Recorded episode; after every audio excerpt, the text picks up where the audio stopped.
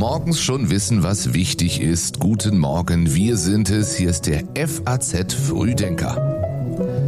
Die Nachrichten am Morgen, geschrieben von Rebecca Buchsein. Ich bin Jan Malte Andresen und das ist das Wichtigste für Sie an diesem Donnerstag. Heute ist der 22.2.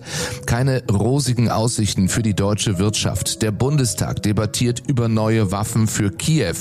Frankfurt bekommt vielleicht eine neue EU-Behörde und wir fragen, wie geht es nach dem Investoren aus im Profifußball weiter? Gleich nach den Meldungen der Nacht in Kürze. Deutsche Richter warnen vor massiver Überlastung, sollte es zur angedachten Legalisierung von Cannabis kommen und damit auch zur angedachten Amnestieregelung. Der Chef des Chat-GPT-Entwicklers OpenAI geht davon aus, dass es künftig mehr von künstlicher Intelligenz als von Menschen erstellte Inhalte geben wird. Die Gesellschaft müsse sich auch auf negative Folgen des KI-Booms vorbereiten. Und Joe Biden ist dafür bekannt, öfter mal zu fluchen. In der Nacht hat das wieder getan, nennt den russischen Präsidenten Putin einen Zitat durchgeknallten Mistkerl. Und auch das hat diese Nacht gebracht. Keine Einigung im Vermittlungsausschuss. Dort sollten eigentlich die Weichen gestellt werden für das Wachstumschancengesetz, damit es dann doch wenigstens ein paar Erleichterungen gibt für die deutsche Wirtschaft, der es alles andere als rosig geht. Die Situation ist herausfordernd, extrem herausfordernd, sagt Wirtschaftsminister Robert Habeck gestern bei der Vorstellung des Jahreswirtschaftsberichtes. 1,3 Prozent Wachstum hatte die Bundesregierung mal erwartet. Nun sind es nur nur noch 0,2 Prozent. Der Welthandel entwickelt sich historisch niedrig. Das ist einer der Hauptgründe, warum wir auch gegenüber der Herbstprognose, wo wir noch von einem Wachstum für das Jahr 24 von 1,3 Prozent ausgegangen sind, so deutliche Abstriche machen müssen. Heute wird Robert Habeck eine Regierungserklärung dazu im Bundestag abgeben und sich dort sicher auch noch einmal anhören müssen, was die Opposition der Regierung vorwirft.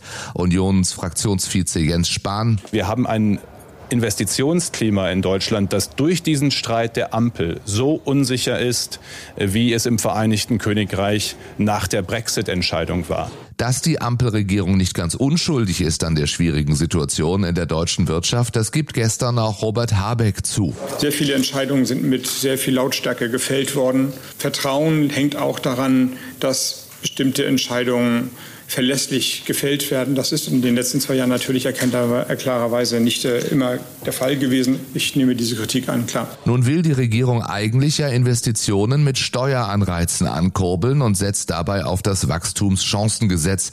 Die Union hatte das Papier abgelehnt und im Bundesrat blockiert. Am Abend deswegen, wie gesagt, Vermittlungsausschuss, nachdem es weiter keine Einigung gibt. Zwar beschloss der Ausschuss mit einfacher Mehrheit einen Kompromissvorschlag. Die Union lehnte lehnte den allerdings weiter ab. Am 22. März, also in genau einem Monat erst, wird der Bundesrat noch einmal über das Gesetz abstimmen. Solange kann die Regierung noch versuchen, auf Kritik und Forderungen einzugehen. Solange gibt es aber auch kein Gesetz, das der Wirtschaft helfen soll. Welche weiteren Waffen soll Berlin an Kiew liefern? Darum geht es heute im Bundestag. Wir hatten es gestern schon kurz besprochen. Die Ampelfraktionen bringen einen Antrag ein, der die Lieferung von weitreichenden Waffensystemen verlangt, ausdrücklich aber nicht von Taurus Marschflugkörpern spricht. Wohl auch deswegen unterstützt der Kanzler den Antrag aus vollem Herzen, wie sein Regierungssprecher sagte, denn Olaf Scholz bleibt gleichzeitig bei seinem Nein zu Taurus-Lieferungen. Ganz anders die FDP-Verteidigungspolitikerin Marie-Agnes Strack-Zimmermann. Obwohl sie Mitglied der Regierungskoalition ist, will sie für einen Antrag der Union stimmen. Der fordert die Lieferung von Taurus-Systemen.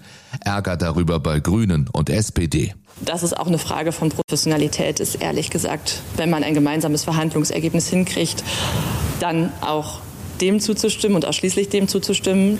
Wer in diese Koalition gegangen ist, der wusste, dass er in schwierigen Zeiten eine Regierung zu unterstützen hat. Sagen Rolf Mützenich, SPD-Fraktionschef und seine grüne Kollegin Katharina Dröge.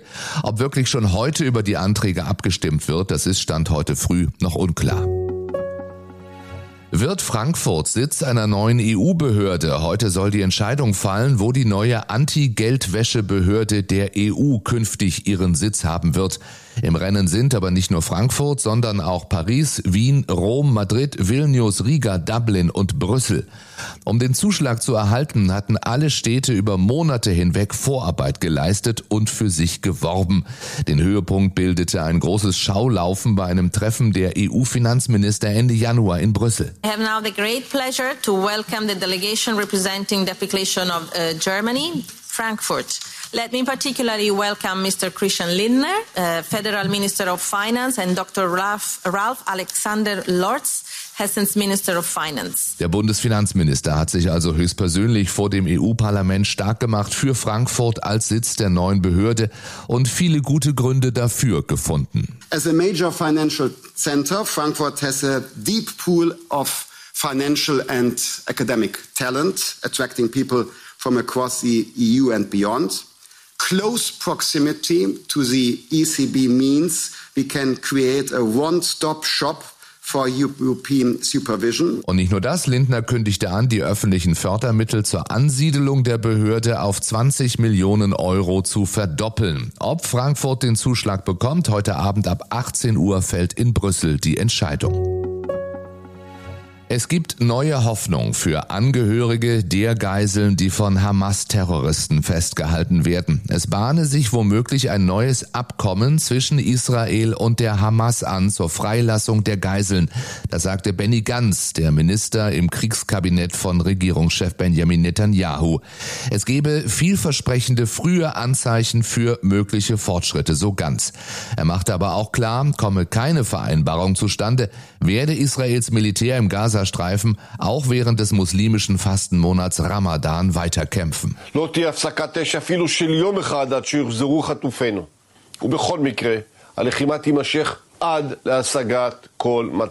Für Hilfsorganisationen wird es derweil immer schwieriger, die notleidende Bevölkerung im Gazastreifen zu versorgen. So teilte etwa das Welternährungsprogramm der Vereinten Nationen mit, es werde seine Lieferungen in den Norden ein weiteres Mal unterbrechen. Die Europawahl wird die erste Wahl sein, zu der das BSW antritt. Danach folgen drei Wahlen in Ostdeutschland und wir sind zuversichtlich, bei allen drei Wahlen mit kompetenten Landeslisten antreten zu können. Das sagt Sarah Wagenknecht bei der Gründung ihrer eigenen Partei im Januar. Eine aktuelle FAZ-Umfrage zeigt, dass sie auch zuversichtlich sein darf, dass die Partei gewählt wird. Für unsere Zeitung hat Allensbach jetzt repräsentativ befragt und kommt auf eine Zustimmung von sieben Prozent deutschlandweit für das Bündnis Sarah Wagenknecht.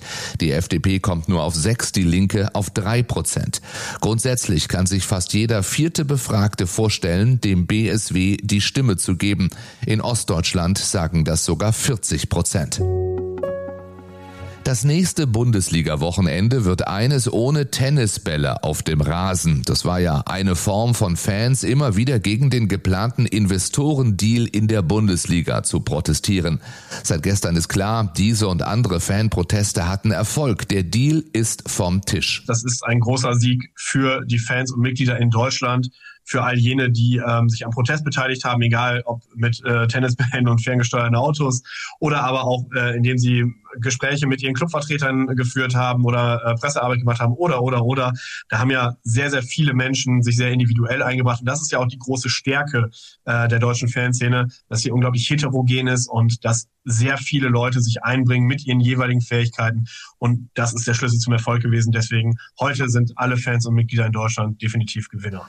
Das sagt Thomas Kassen. Er ist der Sprecher des Fan-Dachverbandes Unsere Kurve. Bei anderen ist die Enttäuschung groß, so sagte der Sprecher des DFL-Präsidiums Hans-Joachim Watzke, dass weiterhin ja eine große Mehrheit unter den Vertretern der 36 Clubs der ersten und zweiten Bundesliga den Einstieg eines Investors begrüßen würde. Der deutsche Profifußball stehe inmitten einer Zerreißprobe, so Watzke. Und auch die sportliche Integrität, die immer am wichtigsten ist, also auf das Spiel bezogen. Wenn natürlich pausenlos die Spiele unterbrochen werden, ob man das jetzt gut findet oder ob man es nicht gut findet. Es war aber Fakt, ähm, dass dann natürlich auch äh, der, der sportliche Wettbewerb darunter leidet. Insgesamt gesehen war das einfach jetzt nicht mehr so durchzuhalten. Das Entscheidende ist aber, dass äh, ich auch viele Nachrichten in den letzten 48 Stunden bekommen habe, dass die Clubs einfach jetzt sagen, wir halten das nicht mehr durch. Die Debatte dürfte weitergehen. So könnte es Versuche geben, die für die Weiterentwicklung des Geschäftsmodells nötigen Millionenbeträge nun aus anderen Quellen zu erhalten, zum Beispiel über einen Kredit oder über mehrere Jahre hinweg aus dem laufenden Betrieb. Mehr dazu und zu allen anderen Themen des Morgens lesen Sie wie immer online auf faz.net. Hören Sie heute Nachmittag auch unbedingt und gerne den FAZ Podcast für Deutschland. Wir sind dann morgen wieder da mit Ihrem 10 Minuten Update gleich nach dem Aufstehen oder auf dem Weg zur Arbeit. Bis dahin, ich wünsche Ihnen einen schönen Donnerstag.